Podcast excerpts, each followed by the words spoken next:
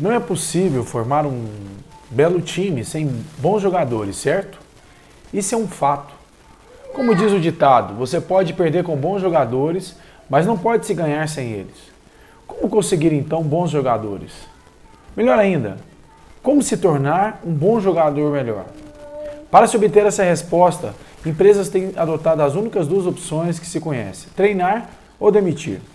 Para que você tenha uma equipe campeã, você também deverá se aprimorar. Daí você me pergunta, mas por que eu tenho que me aprimorar?